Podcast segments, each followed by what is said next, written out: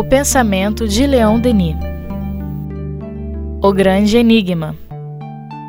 Com Luzia Matias, Graça Bueno, Jane Dória e Jailton Pinheiro. Olá, amigos. Estamos dando sequência ao estudo do livro O Grande Enigma de Leon Denis, ainda no capítulo 15, A Lei Circular. E já começamos a falar da morte, hein? Vamos ver o que Leon Denis continua a falar sobre a morte? Algum tempo antes da morte, um trabalho silencioso se efetua. A desmaterialização já começou. Através de alguns sinais, podemos constatá-la se aqueles que cercam o moribundo não estiverem distraídos pelas coisas externas. A doença desempenha aqui um papel considerável ela termina em alguns meses, em algumas semanas, talvez em alguns dias, o que o lento trabalho da idade havia preparado. É a obra de dissolução da qual fala o apóstolo Paulo. Essa palavra dissolução é muito significativa. Ela indica claramente que o organismo se desagrega e que o perispírito se desliga do resto da carne com a qual ele estava envolvido. Então, é, à medida em que você vai envelhecendo, você vai sentindo essa, esse desligamento do espírito do corpo. Né? Porque até a meia-idade você está 100% identificado com o corpo. Depois você vê, né? O, a, a, o espírito pensa uma coisa, mas o corpo não acompanha. Uhum. né? É, o corpo vai, vai desacelerando, ele vai desgastando. E o espírito, se tiver num processo de saúde psíquica, ele quer continuar aprendendo, ele quer continuar crescendo, ele quer melhorar, ele quer conhecer coisas novas, enfim. É, esse processo já, já vai. Agora, quando se instala realmente um processo fatal, aí a coisa acelera. Uhum. Né? É, como quando vai acontecer a encarnação também, né? Quando vai chegando o momento, vai se aproximando do, do nascimento, à medida em que o embrião vai ganhando mais é, força vital, vai trazendo mais o espírito para o corpo, né? E na, na, contramão é o, inverso, é o processo inverso. E assim, eu estava me lembrando da desencarnação do próprio Leon Denis, né? Que foi uma semana. Uma semana de pneumonia, acabou com o velhinho, né? é. Acelerou o desligamento. É, numa época que não tinha antibiótico. É. Né? É, não era uma época de, de inverno, era uma, uma época primaveril, mas a, o tempo ainda era frio, né, para ele. E sim, foi, foi, foi, foi, né? Então, a, no processo de morte natural, né? Num processo em que o espírito não cria caso, no processo em que o espírito aceita desencarnar com a educação, não tem não tem ruptura. Isso. Não tem ruptura, é uma coisa que acontece de forma natural. Sem muita gente para aprender. Pois é. Mas também você precisa se deixar aprender, né? Ah. É interessante que ele diz aqui das pessoas que rodeiam o moribundo, né? Se prestarem atenção, não estiverem ligados a coisa externa. Eu acho que essa coisa externa que ele fala é aquela coisa de não querer que a pessoa parta, é né? Tudo, né? É tudo, dá de tudo, né? Dá quem não olha porque não aguenta olhar, dá quem está por demais ocupado com as suas questões para estar junto. Quem pra... não quer aceitar. Quem não quer aceitar, dá de tudo. É. Porque eu lembro que minha mãe fez uma observação quando meu pai estava já próximo, assim, estava doente, né? E dali desencadeou um processo até o desencarne. Que ela me chamou um dia, eu cheguei do trabalho tarde, né? E aí ela me chamou, meu pai já estava dormindo, ela falou: Olha, tem alguma coisa aí. Porque você já tinha saído para o trabalho há muito tempo e aí seu pai virou para mim, a gente estava no quarto e falou assim: Ué, mas Jailton não estava trabalhando? Ele passou ali agora? Uhum. e só estavam os dois em casa. Né? Uhum. Então ela falou: Eu acho que tem alguma coisa aí. É. né? é, eu já contei assim, né? Que meu sogro, às vezes, ele acordava de noite, né? É. Acordava a esposa para perguntar ela se estava vendo ele. É. Né? Porque ele ficava é. meio que na dúvida. É Né? E essa coisa de ver também, os que ele vai falar disso aí adiante, Uhum. que a gente fala, ah, você nasce sozinho, morre sozinho, isso eu não, não quero adiantar aqui, Aham. né? Mas a, você começa realmente a ter desdobramentos e visões do mundo espiritual, que em certos casos é muito bom, em outros casos é aterrorizante. Isso. é. Né? É. E o que eu achei legal na postura da minha mãe é porque às vezes as pessoas ouvem isso da- do outro, né? E até num processo de negação Ah, daquele, que daquele- nada. Não, que nasce é bobagem, não sei o que. Ela disse que já, já se ligou e então ele já está começando a ver Uhum. alguma coisa aí. É, tá acontecendo É. alguma coisa. É, tem o caso do Jorge André, que eu também gosto muito, né? Do Ah. amigo dele, que ele foi visitar, e o amigo falou assim, ô Jorge, eu acho que eu estou desencarnando. o Jorge André falou para ele, eu também acho. Você fica aqui conversando comigo? Fico. Olha que coisa maravilhosa, né? Porque se uma pessoa fala, para você, ah, eu acho que estou desencarnando, que nada, você vai viver 100 anos. Você vê que a pessoa já está né, desvitalizada, sem fluido, já está. Não, que nada, você vai viver muito ainda, não sei o que, não sei o que lá. E aí não, não, não tem, a gente não tem condição de oferecer ao outro esse conforto, né? É. Essa tranquilidade é, é um processo natural, tá assim. Vamos ficar conversando aqui. E o Divaldo conta da mãe dele, né? Que é, falou para ele assim, olha, é, ela ficou querendo saber de Joana, quando é que ela ia desencarnar. né? E ele lá engana daqui, responde dali, até que um dia ela- ele foi passou na casa dela, ela falou assim: "É hoje, né, meu filho?" Aí ele disse: "Não, por quê? Você nunca vem me ver 5 horas da manhã?" Aí ela disse assim para ele: "Então você fica aí, a gente pra gente conversar, porque eu não estou sentindo nada." Aí passado alguns momentos, realmente ela entrou em coma, né? É, teve também uma coisa que ele vai falar aqui adiante, que hoje em dia é conhecido como um fenômeno de quase morte, né? Em que ela viu lá tudo, voltou, disse para ele, olha, é tudo como você falou, tchau. Nesses termos assim, né? É, como podia, como podia né? ser bom É. isso, né? Olha, É, encerrei essa tarefa, encerrei esse ciclo, É. né? A gente podia viver isso com muita saúde, com muita liberdade. Mas vai chegar. É, você Vamos uma- estudando Leon Uma Denis. coisa legal, né? Vivenciar isso, né? A gente vivencia tantas coisas, mas não vivencia. Ai, fica aterrorizado, saída. fica em pânico, é fica saída, tá aí uma, uma, uma né? boa ideia. Não, mas acho que quando a gente. Né? Eu, eu já não, eu não tenho mais esse problema, não. Eu de tanto ler e falar de Leon Denis, estudar e conversar com a Luzia, eu estou muito tranquila assim, sobre isso. Todos esses problemas que eu passei de né? saúde, É. eu encarei com a maior naturalidade. É, porque a Esperança. gente fica- nunca sabe como é que vai funcionar. É, na hora, não, vamos vamos ver, ver né? na última hora, né? Isso que eu estou falando. Mas até É porque a gente fala, eu falo até na questão seja do, do saudável. apego, né? As pessoas, a família, os amigos, né? É. A própria casa espírita. Então eu acho que, como a Luzia estava falando, né? Viver, e como a mãe do Divaldo fez, vivenciar isso. É. Já, ó, né? Tranquilo, ó, já é exatamente isso que você falou. Tchau. Poxa. Muito legal, né? Muito. Vamos lá. O que acontece nesse momento supremo que todas as línguas chamam a agonia, isto é, o último combate? Pressentem-no, adivinham-no.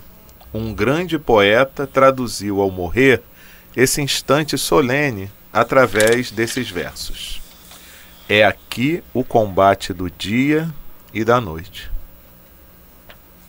É, eu acho que a gente pode avançar um pouquinho para ver se apreende alguma ideia mais Vamos lá. para comentar. Isso. Com efeito, a alma entrou num estado crepuscular. Ela está no limite extremo, na fronteira dos dois mundos e visitada pelas visões iniciais daquele no qual ela vai entrar. O mundo que ela deixa envia-lhe os fantasmas da lembrança, e todo um cortejo de espíritos chega até ele do lado da aurora. né? Então, hoje, ah, com esses estudos dos fenômenos de quase morte, né, é, faz parte da, daquela, daquela experiência padrão, né, a, o registro da presença, que a gente na doutrina espírita interpreta como sendo do amigo, do guia espiritual, né? uma presença de muito amor, que te aceita incondicionalmente, que não te julga, né? e você se sente totalmente amado, é, como das pessoas que te precederam, né? que vêm é, ao seu encontro. No caso da quase morte, para dizer que ainda não está na hora. Né? É. Mas como você está é, meio desligado do corpo físico, você percebe. Então, esses relatos das pessoas verem os, os parentes que desencarnaram causa muito medo, né? Em geral, as pessoas, ah, eu vi fulano e vem me buscar. Isso não precisa ser buscado. Você só né? vai ser é, buscado. Você mesmo. vê porque o corpo já não consegue te reter, né? Ele está desvitalizado, então o espírito fica mais livre. E tem assim os, o lado mesmo desagradável, né, que é daquele espírito que, que vê perseguidores, né, que vê obsessores. Né, e eu me lembro, eu estava pouquíssimo tempo no Leon Denis, é, todos os casos que eu vi esquisitos lá no, no, na prática médica, eu perguntava para o doutor Herman, para o altivo, para quem desse mole, né? ah, que negócio é esse? Que situação é essa? E tinha lá um, o pai de um colega que trabalhava no hospital que, ó, falaram que ele não passava de uma semana, de duas semanas, ele tinha uma infecção generalizada, ele estava totalmente é, desorientado, vivia em sedação, que naquele tempo ainda não tinha essa coisa de coma induzido, ele vivia sedado num quarto, ainda não tinha nem CTI, né? Então, de vez em quando, ele despertava daquela sedação e gritava, urrava, sabe, uma coisa, e não morria todo dia alguém dizia, olha, de hoje não passa, de hoje não passa, e ele passando, e ele passando naquela, naquele desespero, todo mundo já desgastado, família, pessoal da clínica. Eu perguntei, é, ele, ele está com medo porque ele vê os, os inimigos espirituais. Hum. Estão esperando por ele do outro lado. Olha só. Entendeu? Mas a gente vai, vai tirar ele hoje lá, pode deixar. Aí o homem desencarnou. Olha. Tá vendo? A gente vai lá buscar ele hoje, pode deixar. Que estava na agonia, né, coitada? É, aí eu fiquei até meio bolada, né? Será que eu causei a morte? Mas a, a, espiritualidade amiga do, do Leon Denis foi lá resgatar ele, porque ele não, não saía daquele corpo nem a pau. Quando ele botava o olho no mundo espiritual e via as situações. Se agarrava. E, se agarrava. E o corpo não tinha mais a menor condição. Sabe, já estava com falência múltipla, o rim já não estava filtrando e não tinha hemodiálise como tem hoje. Era uma situação hum. assim que ninguém entendia como é que o homem não morria. Era um negócio muito esquisito mesmo. E acordava com aquelas alucinações, uma coisa terrível. Então, você tanto pode encontrar, né? Boas é, companhias. É. é. bom começar a planejar isso. É, é porque é aquela ilusão que às vezes a pessoa tem, né? Que a morte vai ser um marco, a partir dali vai ser diferente isso ou aquilo. Uhum. O que vai ser é exatamente o que eu fizer que seja ao longo da minha existência, é. o resultado das minhas escolhas. As mesmas companhias, é. os mesmos ambientes, as mesmas histórias, né? É. Então, se eu quero algo bom, é planto algo bom e vou ter esse algo bom. Sem problema. É. Né? Só fala, ah, porque André Luiz ficou não sei quanto tempo no umbral, mas o André Luiz era materialista, né? Uhum. Ah, ele era mesmo. Então não tinha nada, nada, no pensamento sobre o mundo espiritual. Isso. Então ele se viu no meio do nada, né? A descrição é. que ele faz é, é de um ambiente onde ele não dif diferenciava formas, né? De desorientação total porque você, o cara desencarnou com esse pensamento, né? Morreu, Uma cegueira espiritual. É. Aí quando ele lembrou que tinha a questão da prece. Que... É, mudou o padrão vibratório, é. né? É muito significativo. Aí você vê o espírita, né? É, pensando que vai ter que passar por aquela coisa, ou pior, porque André Luiz passou por aquela coisa. Então, Trilhar assim, o mesmo caminho. Se você pensar assim, assim será.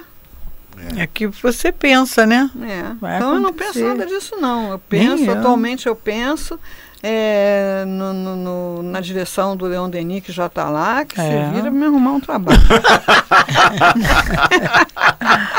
Isso aí, é. se vira me arrumar um É. trabalho. Eu também já Um pensei. localzinho qualquer. Eu já- É, a minha família eu não sei por onde anda, entendeu? Também não me sinto apegada a ninguém, sabe? Cada um, estou me esforçando já enquanto encarnada para permitir que cada um trilhe o seu caminho sem apego, para não ficar apegada depois, porque é horrível, né? É. É horrível porque você vai assistir situações e você não tem como interferir em coisa nenhuma, um tormento inútil. Uhum. Então eu penso muito em altivo, Cidinha. É. Sabe, vocês me, me recebem isso, pensam que se livrar de mim? Engraçado. Você está falando. Professor José Jorge. Não, eu Jorge, penso meu muito na- amigão. É, Eu Zé penso muito na Jorge. Joana. Joana, vou trabalhar Joana. com você no alto cura. É, eu faço por menos, né? Agora, só não, mas eu não faço Até não. porque não, mas Joana é muito austera, né? É. É, mas ela Ela é tem- não, mas eu quero falar, não quero, é no alto cura. É, ela deve ter não, alto hein? lá em cima. Mas não sei não, Ah. porque ela diz que vai reencarnar em breve. não, não então faz é mal, mas ela de- deve ter lá você o, ir pra lá o- depois. Não. É. O, o ano Eu o prefiro, eu, prefiro altivo, Altivo, porque uma que já me conhecem. É. Já vão achar até que eu melhorei muito. Do que eles conheceram, eles vão achar até que eu já melhorei muito. Porque, É. assim, esses, esses guias, assim, de, de, de tarefa, eles são muito austeros. Muito São. exigentes, né? Joana de Anjos, doutor Herman, Baltazar. Não, Emmanuel. não dá para chegar junto, não. Ih, mano, então nem pensar. É, é, esse já reencarnou, Esse segundo, Já é. é. segundo o Divaldo diz, que teve a conversa com o Chico na ocasião, né? É. já está aí reencarnado. É, já, já- não sei quem me disse isso também. É. Eu já ouvi de volta falar isso numa palestra. É, né? Tá Já voltou. encarnado. Agora vem Joana. Viu que coisa Bem- interessante esse nosso papo aqui? É. Uma conversa natural sobre essas Ah, questões. É. Que era o que deveria acontecer com toda a humanidade, né? É. Pelo menos conversar. Isso. Não sei a vivência, né? Porque a vivência é a vivência. Uma coisa é falar sobre, outra coisa é viver. Mas você começa mudando o pensamento, né? E a conversa é um exercício de pensamento. Você vai mudando o pensamento, você tem mais chance de ter uma vivência bem sucedida, Isso. né? Vamos lá. Nunca se morre sozinho. Da mesma forma que nunca se nasce sozinho. Os invisíveis que temos conhecido, amado, assistido neste mundo, vêm auxiliar o moribundo a se desembaraçar das últimas correntes do cativeiro terrestre. Pois é. É, As pessoas, ah, você nasce sozinho. Nasce sozinho, não. Pelo menos sua mãe estava lá, né? Você botar a mãe, o pai, o médico, a enfermeira, é, a avó, a tia. Você, é que nasceu sozinho? Como assim? Né? E se for É. considerar então os Ah, desencarnados, sim, pronto. todo aquele trabalho que a gente lê na reencarnação de Sigismundo, né? É. É, um To- planejamento. Toda aquela tanto, né? câmara, a É. pessoa vem recebendo visitas, como se estivesse numa UTI, né? Interessante, Exato. né? É o, O inverso. É o inverso. É, é, o inverso perfeito, um espelho mesmo. Uhum. Que é aí que a gente vê essa questão que é apenas uma fase mesmo, né? Da É, vida do espírito imortal. Sim, Né? Então É. ele tem essa fase. E nessa fase, na hora que vai reencarnar, tem toda uma situação, um acompanhamento, É. uma perturbação. E na hora do desencarne, tudo isso. exatamente. É. Até que tenha uma evolução espiritual que dispense isso, né? É. Exato. E que todos chegaremos lá. Com certeza. Olha sim. só. Espetáculo. É. Uhum. Nessa hora solene. Vocês acham que essa hora é solene? Né? É. As faculdades aumentam. A alma, meio desligada, se dilata. Ela começa a entrar na sua atmosfera natural, a retomar sua vida vibratória normal. E é por isso que, nesse instante, revelam-se em alguns moribundos fenômenos curiosos de mediunidade. Olha, Isso. né? Viu o Jailton? Isso. Jailton, É. como assim? Não era, né? Não era, não era. A, a Bíblia está repleta dessas revelações supremas. A morte do patriarca Jacó é o tipo perfeito da desmaterialização e de suas leis. Seus doze filhos estão reunidos em torno de seu leito como uma coroa funerária viva. O ancião se recolhe e, após ter recapitulado seu passado, suas lembranças, ele profetiza a cada um deles o futuro de sua família e de sua raça. Sua visão se estende mais distante ainda. Ele percebe na extremidade dos tempos aquele que deve um dia recapitular toda a mediunidade secular do velho Israel, o Messias, e ele mo o mostra como o último rebento de sua raça, aquele que resumirá toda a glória da posteridade de Jacó. Nenhum faraó, com seu orgulho, morreu com tanta grandeza quanto esse ancião obscuro e ignorado que expirava num canto da terra de Gessen. Ai, é, quando o Leon Denis solta a poesia, né? É. O que, que eu vou falar?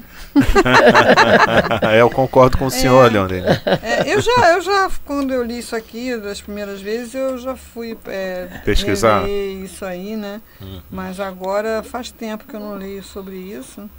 Mas é, essa, esse alargamento das faculdades, né, que acontece justamente pelo enfraquecimento do corpo, que limita as nossas percepções. Isso. Para que a gente possa funcionar. Isso. Né? E que é, fazendo um paralelo, o que alguma, igual o que algumas pessoas relatam, quando tem alguma experiência de emancipação uhum. né, do corpo, mas de forma consciente. Eu, eu já ouvi uma vez um, um, amigo meu, ele disse que tem essa facilidade, que já tem algum tempo que não ocorre. Mas ele ia dormir e daqui a pouco ele se via como que, que o corpo começando a ficar dormente. E ele disse que uma das coisas que ampliava de imediato era a audição. Ele ouvia as coisas que estavam acontecendo na rua de forma tão alta, uhum. né? Que aquilo perturbava ele, né? E aí ele saía do corpo e tudo mais. Então vê que aí é o desligamento, né? Você começa a não ter mais o peso do corpo, né? É. E aí favorece que o sentido espiritual se amplie. É. Assim, Agora, sem, sem entrar em mérito né, de valor, a gente sabe que existe a projeciologia, né? Isso. Que são práticas que uhum. você aplica para provocar voluntariamente essa viagem uhum. astral. Isso. Né? Luzia, ah, uma coisa que me, agora me ocorreu, que eu estou para perguntar a você há muito tempo, você falou na morte, eu não lembrei. É, Lincoln, ele viu toda a solenidade que ia acontecer com, com ele, não, não foi? Não, eu não digo toda. Ele Porque... viu que estava tendo um velório na Casa Branca. Pois é, ele viu o velório, ele, ah, mas ele, ele não, não, não, Isso eu não, não, não sei. Ele não pensou nele, não. Ele não, só viu. Não, não, ele viu o velório, aí ele perguntou para o guarda: quem hum. morreu na Casa Branca? E o guarda falou: o presidente. Ah, eu isso eu não sabia é. disso, não. Eu, sabia, eu, vi, é. eu não gravei isso. É. Então ele e viu assim, a... o Hermínio de Miranda tem um Mas livro... ele perguntou em sonho. Em sonho. Em sonho o guarda. Interessante, né? Muito, muito. É, o Hermínio de Miranda tem um livro que agora é sobrevivência, reencarnação e sobrevivência. Não, eu não é um livro em que ele faz um paralelo entre Abraham Lincoln e John, John Kennedy. Hum. É, e tanto um quanto o outro foram avisados para não ir lá naquele lugar. É, o Kennedy tinha também uma uma médium, uma vidente, porque esses presidentes, essas pessoas, eles têm sensitivos que eles consultam, né? Um negócio é. muito, né? Aqui a gente sabe que Getúlio Vargas tinha, né? é, eles usam dessa ferramenta, só não, fazem, evidentemente, uma divulgação disso, né? E ela falou para ele não ir a Dallas, o Kennedy, né? Então, assim, parece que o Kennedy era a reencarnação do cara que matou o Abraham Lincoln. Hum. E tem, assim, vários, vários paralelos. Interessante. Hum, é, nunca vi falar sobre é, isso, não. É. de Miranda, né? Sobre a reencarnação. Uhum. É. é. Ah, eu vou dar uma olhada. Então, assim, tanto a morte do Abraham Lincoln quanto a morte do Kennedy tem a ver com a questão da, do racismo Tem. Da... Isso, isso é. É. São várias coisas, datas. Ele pega, pegou os dois casos e fez um, um paralelo bem interessante. E daí ele conta os, esse sonho do Lincoln, né? É, que ele viu o futuro, porque o futuro já é, né? Então, dependendo do grau de libertação do espírito, ele tem uma visão é, do, do presente, que é só o que existe. É, hoje é presente não existe nem é, passado é, nem futuro. É complicado para o nosso cérebro lidar com essa é. informação. Né? Engraçado, com, com isso você me fez pensar o seguinte: é, o quanto para Jesus tudo que, que estava por acontecer ele já estava visualizando com por certeza. completo, né? Mas que aquilo não o abalava como abalaria outra pessoa se não, tivesse a mesma visão. Não, porque ele vê até o fim. É. é aquela frase Ele não vê até agora, né? Vê até o fim. É. Aquela frase, para se possível, faça se se possível. Se não, que a sua vontade se cumpra, porque... É, então, assim, essa... Ele essa, se entrega Você mesmo. olhar para um para uma pessoa que está no crime, que está na marginalidade, que está fazendo insanidades por aí, e conseguir ver o arcanjo, porque o arcanjo está ali ela está em algum ponto entre o átomo e o arcanjo. É. né? É. Então a gente não consegue ver o arcanjo. A gente não consegue ver nem a, a, a, o espírito redimido, quanto mais iluminado. Né? Mas ele já está ali. Então é por isso que os guias espirituais têm paciência, né, com a gente, porque pelo amor de Deus, é Mas cada é mil, coisa né, que a gente escuta que ser humano faz, é. que eu digo, ah, se eu sou Deus, eu jogava um raio, sabe? ah, esse não deu certo. não é a minha forma, é a não nossa é. nossa visão limitada. Ele nasceu noutra forma. A nossa visão limitada é. não consegue enxergar que justamente aqueles erros, aqueles grandes erros, aqueles grandes equívocos é que vão provocar as grandes mudanças. Vão, é como você comprimir uma mola, né? Você comprime é. a mola, quando descomprime, ela vem com uma força, como o Paulo de Tarso é o grande exemplo, Isso. né? Quando se quer falar é. disso. Uhum. É, então, se você fulmina Paulo de Tarso na hora que ele está comandando o apedrejamento de Estevão, você não teria é o, o missionário, não teria o apóstolo dos é. gentios. É. é.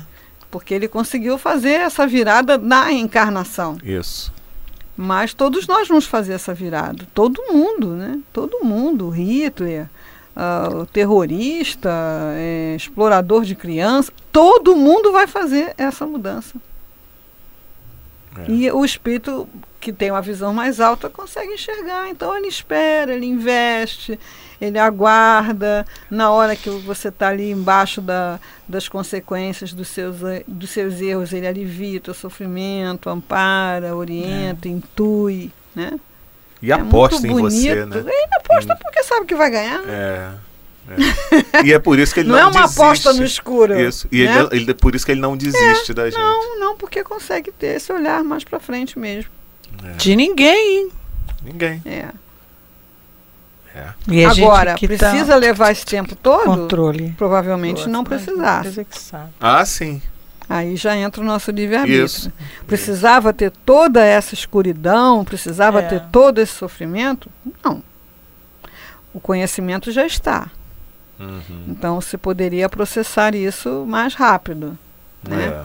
Mas a, a, resistência do ser humano em questões pequenas, né? Uhum que você tem um grupo de trabalho, você vê ali no, a, qual é a dimensão de um trabalho na casa espírita, dentro da, da obra planetária.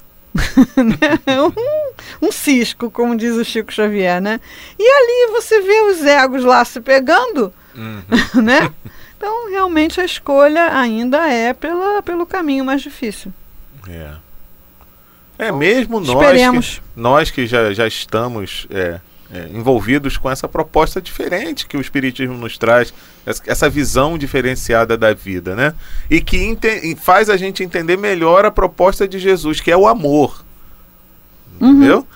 Vez ou outra a gente se pega optando pelo caminho do desamor uhum. como solução para é. se resolver os problemas. Uhum.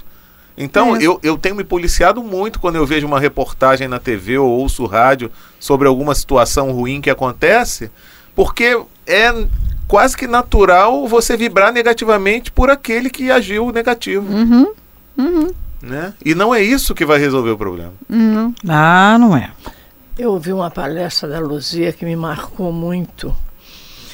Ela falando sobre aquele caso daqueles aquele pai daquela madrasta que ma- com aquela criança que o- ma- diz que eles mataram. Jogar pela tal. janela. E ela falou uma coisa que ela, is- isso aconteceu na minha família, com meus amigos, eu observei isso. Todo mundo que falava sobre aquele assunto falava com raiva deles e da família. Não houve uma pessoa que dissesse assim: meu Deus, eles têm fulano, tem pai, tem mãe, tem tios, essas pessoas devem estar sofrendo. Ninguém. Todo mundo dizia, tem que exterminar todo mundo, acabar com todo mundo, que é uma família de não sei de quê. E no fim não é nada disso, né? É. A gente sabe que não é isso. Pois é, mas assim, quando você vê o outro no erro, é como se você estivesse se vendo, porque você sabe que você tem essa violência dentro de você. É. Você sabe que você tem esse desequilíbrio dentro de você, que pode estar disciplinado, pode estar contido, mas você não ultrapassou essa fase, Isso. né? Então você quer punir o outro para ver se extermina aquilo dentro de você. Só que só o amor é que extermina o ódio. Não, o ódio não extermina o ódio, pelo contrário, alimenta, né? E é por isso que certas coisas vão continuar acontecendo até que a gente aprenda isso. Aprenda o amor, né? É, é complicado. É. É Muito complicado. Mas o fato é, eles não estão vivendo, então Deus ainda confia neles. Eles É. continuam vivendo, continuam existindo, continuam desejando melhorar. Deus Né? aposta, Há Deus pouco sabe, tempo né? eu li sobre aquele rapaz que matou a filha da Glória Pérez, Sei. né? Então ele, É, ele tanto ele, tanto ele quanto a mulher, né, que matou lá junto com É. ele, é, continuaram estudando da prisão, continuaram estudando, trabalhando. Você vê, o espírito quer continuar e quer melhorar e quer se redimir, né? Ele buscou um caminho da, da religião para conseguir continuar vivendo, porque a gente amassa o carro do outro, a gente já fica arrasado, né? Imagina você num momento de loucura, até de obsessão, né? Uhum. cometer um ato desse que você vai se arrepender pro resto da vida, né? É. Então, esse caso do casal lá, o que me passou pela cabeça é assim: é, eles tentaram, claro que com, com, com violência, é, fazer a menina ficar quieta. E quando viram que a menina estava morta, entraram em desespero, né? Pra se livrar do corpo da menina, criar aquela história de que a menina teria caído da, da janela. Né? Depois é que a perícia foi ver que ela, quando caiu da janela, já estava morta. Ou estava agonizante, e eles morta, pensaram é. que ela estava morta e não socorreram, enfim. É, mas é uma coisa que pode ter acontecido, né? Eles podem ter tentado contê-la, né? Porque a gente sabe que eh, nem todo mundo tem, ah, sei lá, paciência e controle para para acalmar uma criança que está lá aprontando, né? É, e quando acharam que tinham matado a criança, e agora? Olha a situação. Né? Então não é para explicar, justificar, nem nada disso. É para a gente perceber que é uma coisa humana. Humana. E eles não foram fulminados por um raio. Eles continuaram É. vivos. Né? Então, é, a- qual é o recado que Deus está dizendo? Se você não pode ajudar, pelo menos não atrapalha. Não atira a primeira pedra. Isso. Não julga. Isso não é papo para gente do nosso tamanho, né? Isso é papo de guia, Isso é uma né? situação tão complexa, isso É. é papo para o espírito que tem um grau de amor que a gente ainda não sequer experimentou. Por isso Né? a importância É da verdade. gente estudar sobre essas questões. E se segurar a nossa onda, né? É, exato. Porque a gente precisa estar ouvindo isso repetidas vezes para que a gente consiga, depois de um tempo, começar a aplicar isso na, na nossa vida, no dia a dia. Então, assim, você vê quando acontece um fato desse, a, a, a mídia massacra, né? Porque vende, né? Como se fosse um, um monte de urubu, né, em cima de uma carniça, né? É. Todo mundo todo dia quer saber o que aconteceu, todo mundo ligado, todo mundo falando, né, ali, é, sei lá, tendo algum tipo de prazer sádico em, em, se envolver com aquela história.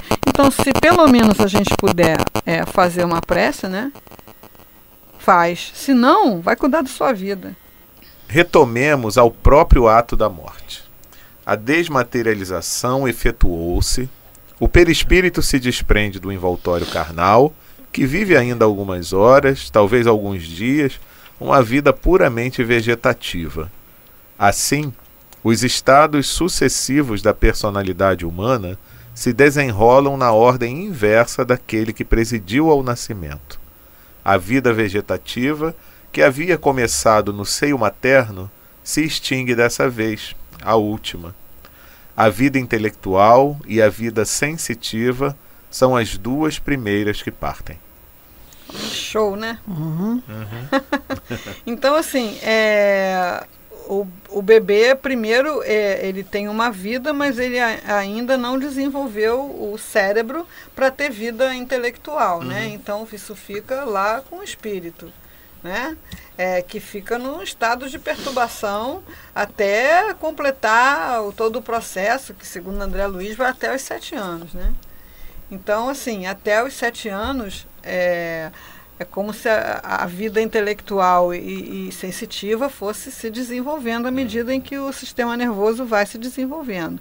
Quando há a desencarnação, a primeira coisa que vai embora é aquela coisa que entrou por último, né? é. que é a vida sensitiva intelectual, que vai, né? e muitas vezes o corpo ainda é, tem condição de sobrevivência. Hoje, mais ainda, né, com esses recursos todos que você tem de manutenção da vida, né? É. Então, às vezes tem volta, mas às vezes não tem, porque o espírito já partiu. Já deu tchauzinho. É, ainda tem lá um, uma energia vital circulando, e aí bota respirador, e aí reanima, e aí medicação para isso, para aquilo, né? Bota o rim para funcionar, ainda mantém lá um tempo, né? Chega uma hora que não tem mais como, né? É. é. É interessante isso. E essa né? medida o espírito percebe, né? Não, não isso tá... aí é muito complexo, viu, gente? Né? Tem gente especializada nesse assunto. É. Né? É muito complicado. É uma questão filosófica com aplicações práticas muito complexa, né? Até que ponto é lícito você manter a vida por aparelhos? É. É. Ah, que tem aquela questão da ortotanásia, né? Que é muito comentado hoje em dia, que é diferente da eutanásia. Uhum, uhum. Então é uma questão, uma discussão ética, médica e filosófica bastante complicada. Acho que extrapola esse círculo aqui, até porque a minha, minhas leituras sobre isso não são muitas. Certo. Né? Mas é assim, é uma coisa para a gente pensar, né? Uhum. Se você acredita que não tem volta, né? Até que ponto é lícito você manter a vida vegetativa? É, aquele indicador de atividade cerebral, ele dá conta 100% dessa resposta? Sim ou não, né? É. Complexo. Uma vez, Cair Barchutel, ah, ele... Cair Barchutel é peixe grande. É. Pela mediunidade do altivo, ele comentou sobre isso. Eu não me lembro por que se suscitou na reunião, que era uma uhum. reunião para orientação para as tarefas aqui do Espiritismo.net. Ah, sim, eu me lembro, porque ao final ele abria para algumas dúvidas doutrinárias, né? Então alguém perguntou sobre uma questão ligada a isso e tal. E ele falou, então foi uma revelação, né? Ele falou que no futuro vai ser natural para nós sabermos se ao analisarmos a situação de um paciente, se o espírito ainda está ali ou não. Hum. Entendeu? Que ele falou, isso não é agora ainda. Uhum. Mas no futuro vai uhum. ser fácil você identificar se o espírito está uhum. ali ou não. É, porque o dado que se tem atualmente né? é. a atividade elétrica do cérebro, né? Uhum. É o dado que se tem atualmente. Isso. E esse dado, ele não é comum, mas às vezes ele apresenta contradições. Como a gente vê pessoas acordando, né? Quando desliga o aparelho, em vez da criatura morrer, acorda. Acorda. É. não é comum acontecer, mas há casos. É. Né? Então, é, hoje em dia é uma questão muito complexa.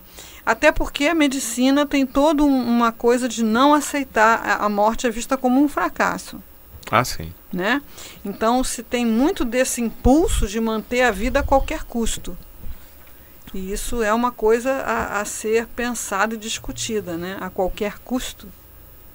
É. Se você sabe que não tem volta, né?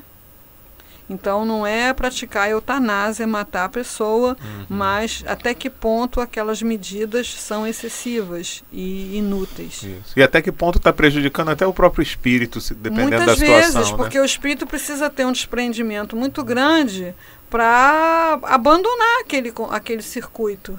Né? Porque a gente, o espírito também, muitas vezes, na maioria das vezes, acredito, ele quer ficar. É. né? Ele quer estar ali, ele quer continuar. Tem amor às pessoas que estão, amor meio apegado, mas tem, né?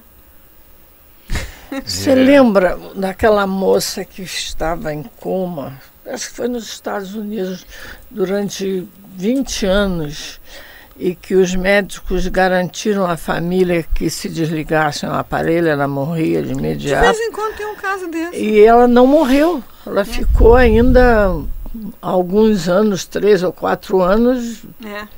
Quer dizer, uma coisa muito complexa para para mostrar nós. que os nossos conhecimentos realmente ainda são muito insuficientes. É. Mesmo do ponto de vista material, imagina do ponto de vista espiritual. É, pois é.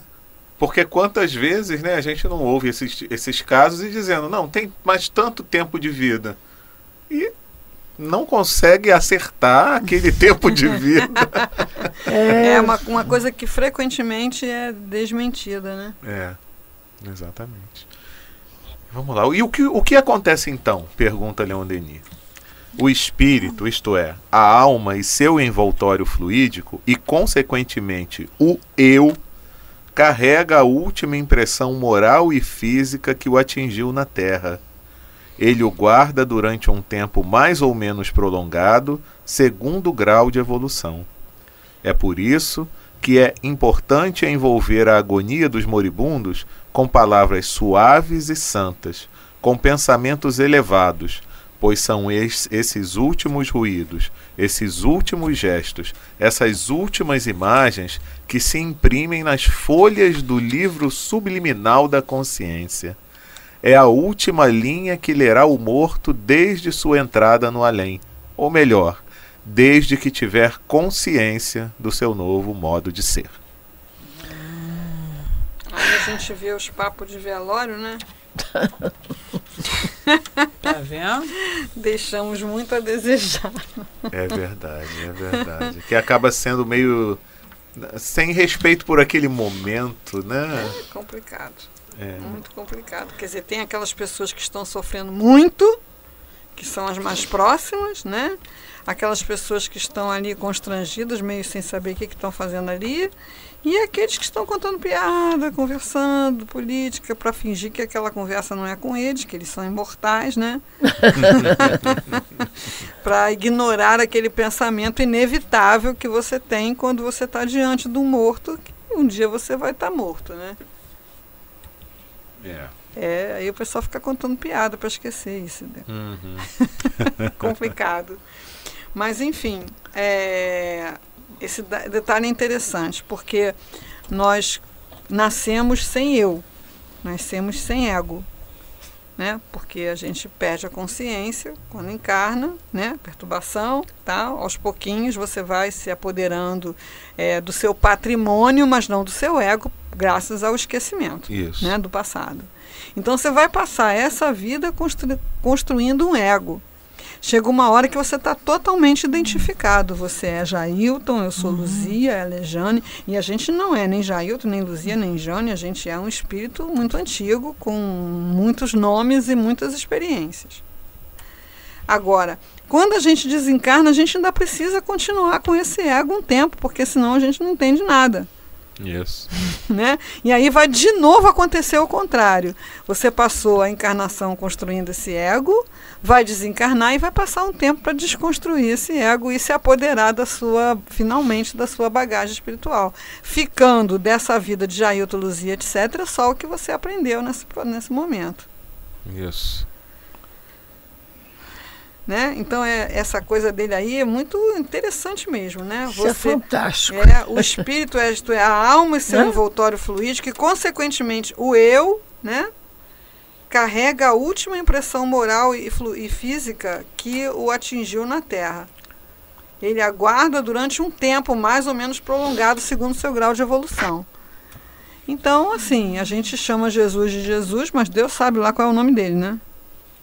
É, bem pensado, é? Luzia. Quando ele saiu bem desse pensado. corpo, ele era o quê? É. ele era o que ele quisesse ser. É. Muito interessante. Agora, se a gente é, desencarnou e não tiver nem recuperado a memória do passado e nem tiver esse ego atual para dar um, um arcabouço, uma sustentação, a gente fica pirado, a gente surta, né? Desencarnado, surtado. Fantástico é, essa, é, essa análise tudo, né? você né? Agora você vê, ele fala, ele fala de filosofia, ele fala de psicologia, ele fala de medicina, ele fala de tudo, cara, fogo na roupa. É, muito bom, muito bom. Por isso, que vocês que estão nos ouvindo não vão perder o próximo programa, né? É. Onde a gente continua Com falando sobre a morte aqui nesse capítulo maravilhoso que é qual é mesmo, a gente? Lei circular. A lei circular. A lei circular. Então continuaremos no capítulo da lei circular na próxima semana. Até lá.